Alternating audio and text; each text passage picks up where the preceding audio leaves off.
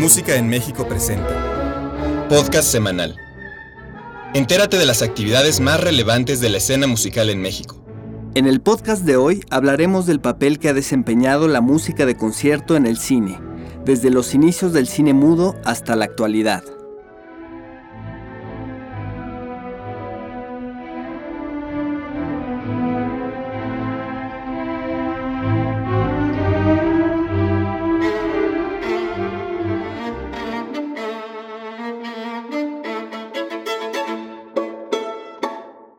El surgimiento del cine en 1895, cuando los hermanos Lumière proyectaron públicamente la salida de obreros de una fábrica en Lyon, desató una revolución cultural en toda Europa y América del Norte. Con el nacimiento de la noción de espectáculo cinematográfico, inventada por Georges Méliès, se comienzan a contar historias basadas en ficción, que incluyen por primera vez novedosos movimientos de cámara y decorados fantásticos. La música fue complemento natural en la exploración de nuevas formas de producción de este nuevo arte. Si bien de inicio se utilizó para disimular el ruido de los primeros proyectores y para entretener a la audiencia, pronto se utilizó con fines expresivos, en acompañamiento de imágenes concretas. Un ejemplo de ello se da en 1908, cuando Camille Saint-Saëns compone la banda sonora de El asesinato del duque de Guisa de Charles Bargy y André Calmet, primer proyecto cinematográfico en donde participa un compositor de renombre. Escuchemos un fragmento de esta pieza.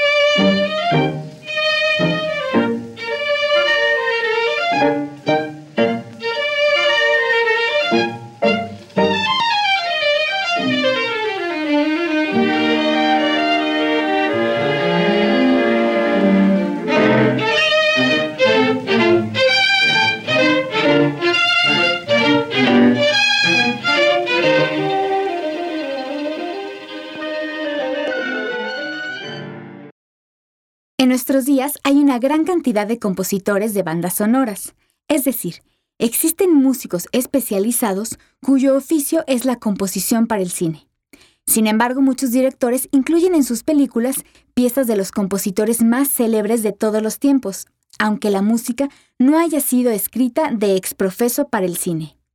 Los ejemplos son muy variados. Desde los años 30, Luis Buñuel recurría constantemente a la música de Beethoven, Brahms, Wagner y Debussy para sonorizar películas como Tierra sin Pan, La Edad de Oro y Viridiana. En 1935 aparece Una noche en la ópera, de los hermanos Marx, que incluye la música de Il Trovatore de Giuseppe Verdi.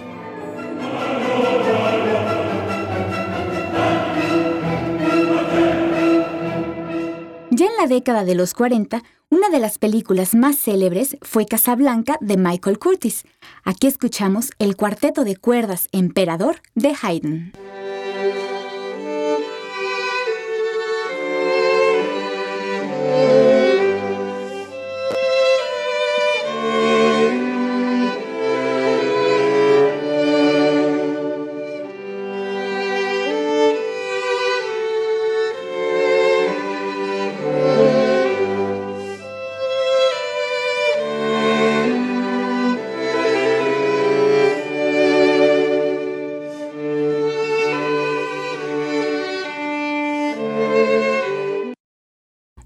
Referente del uso de la música clásica en el cine es Fantasía de 1940, película producida por los estudios Disney. Este clásico del cine animado incluye música de Dukas, Bach, Tchaikovsky, Stravinsky y Beethoven. Escuchemos ahora un fragmento del Aprendiz de Brujo de Paul Dukas, pieza central de la película Fantasía, en donde Mickey Mouse toma prestado un sombrero de mago para animar a una escoba en busca de ayuda en las tareas de aseo. Todo mientras sueña con las posibilidades de la magia.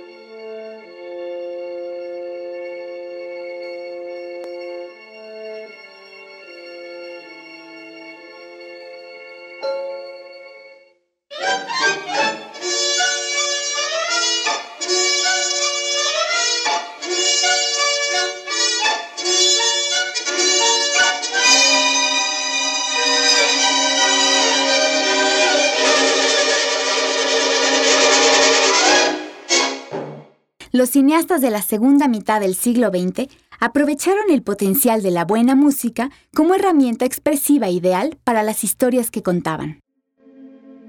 Las mejores obras del llamado séptimo arte han sido acompañadas de excelente música. La icónica Muerte en Venecia de Visconti tiene una secuencia en donde el fantástico adagietto de la Quinta Sinfonía de Mahler acompaña la belleza melancólica de los recorridos venecianos del personaje principal de la película, interpretado por Bogart. La obra de culto de Tarkovsky, Nostalgia, contiene el enigmático inicio del Requiem de Verdi en la desoladora secuencia final.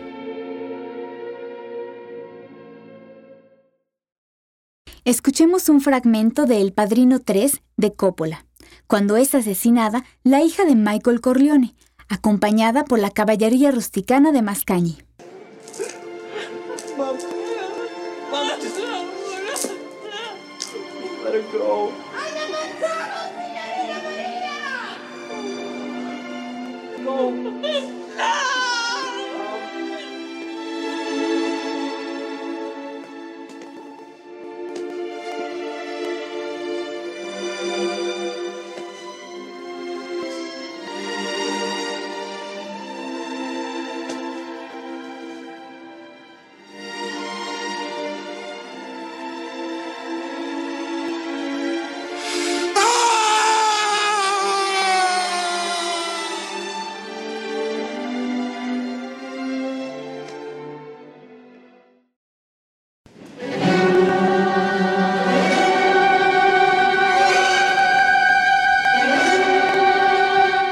Frenéticas escenas de guerra en Apocalipsis ahora se apoyan en la cabalgata de las Valquirias de Wagner para enfatizar el tono bélico del filme.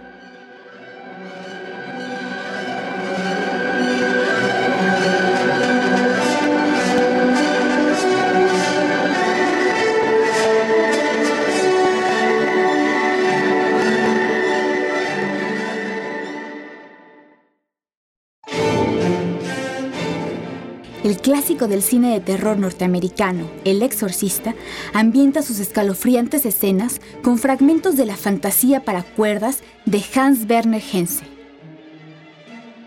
La música para cuerdas, percusión y chelesta de Bartok aparece como apoyo de la bizarra realidad en cómo ser John Malkovich.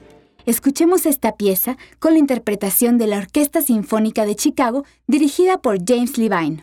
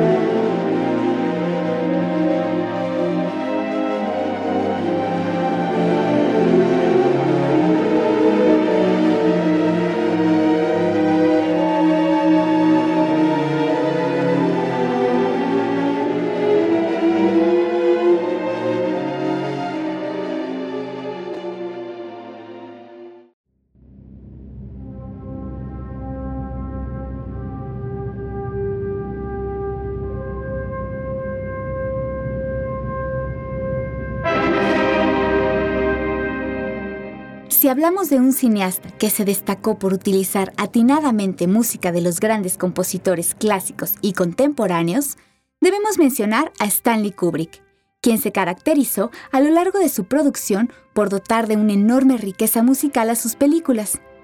Los momentos centrales de las mismas se apoyan en grandes obras, lo que demuestra un sofisticado gusto musical quizás como ningún otro, fue capaz de difundir masivamente piezas del repertorio que de otra manera no llegarían a tanta gente. Basta citar el uso de la novena sinfonía de Beethoven en Naranja Mecánica, Polimorfia de Penderecki en El Resplandor. Así habló Zaratustra de Strauss en 2001 Odisea del Espacio, o el segundo movimiento de la música Richard obra para piano de Ligeti que presenta una sencilla melodía repetitiva que Kubrick utiliza en varias ocasiones a lo largo de la película Ojos bien cerrados. Para despedirnos, escuchemos la interpretación de esta pieza por Pierre Laurent Aymar. Mi nombre es Dalia Valp, para Música en México.